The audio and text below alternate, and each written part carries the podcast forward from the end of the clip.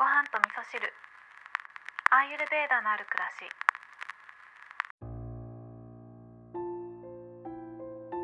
こんにちは。アーユルベーダアドバイザーの土井京子です、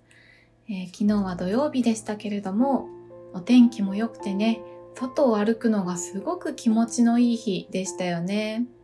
私もですね愛犬とゆっくりお散歩に行くっていうことをしたんですけれども最近のマイブームというか、まあ、あえてしていることなんですけれどもね。お散歩に行く時は携帯を持たない。お財布を持たない。というふうにあえて便利なことを手放してゆっくりお散歩に集中するっていうことをしているんですね。そうすることで見てる景色っていうのがすごく変わることに気づくんですよね。お財布を持っていたり携帯を持っているとやっぱりねその意識っていうのがどこかにあるので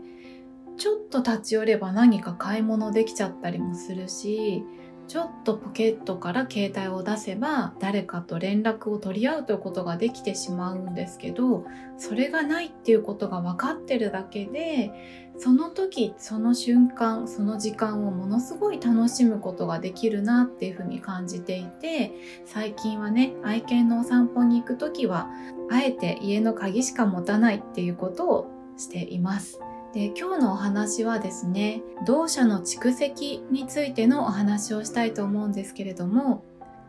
バータピッタカパっていうね私たちの体のバランスを整えてくれるものでもありまたバランスを乱してしまう原因になるエネルギーでもあったりするんですけれども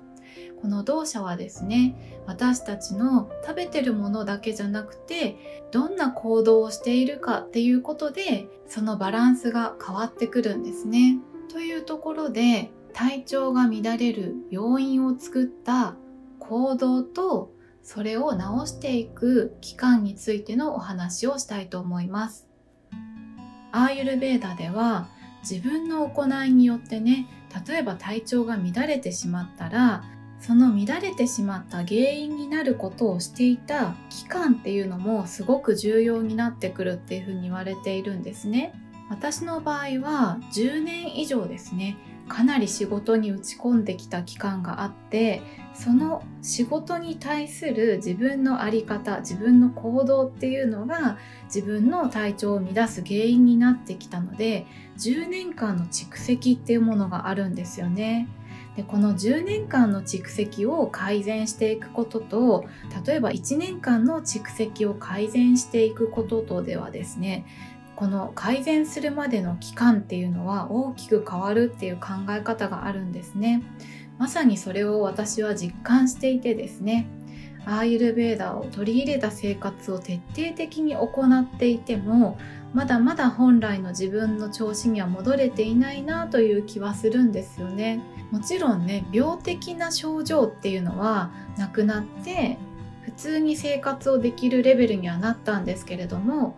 自分の本調子を発揮してやりたいこと何でもできるぞみたいなテンションにはまだなりきれていないんですよね。そう考えるとねやっぱり自分の蓄積してきたことやってきたことっていうのを体が覚えていてもうそれやらなくていいんだよそのペースにしなくていいんだよっていうことを体に覚えさせていくためにはね時間がかかるんだなぁなんて思っています。そんなこともあってね私は携帯を持たないお財布を持たないっていうお散歩をしながらね今までの猛スピードで動いてきた自分っていうのをちょっとずつ整えるっていうことをしています。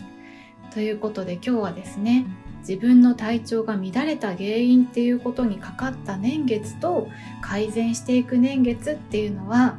すごく関係があるんですよっていうお話をさせていただきました。なのでね私と同じように何年もかけて体調不良の原因となるようなことを蓄積してきたようなことに覚えがある方は是非ねゆっくりと自分と向き合いながら少しずつ改善していただくっていうことをしていただくと無理なく本来の自分に戻っていけるんじゃないかなっていうふうに思います。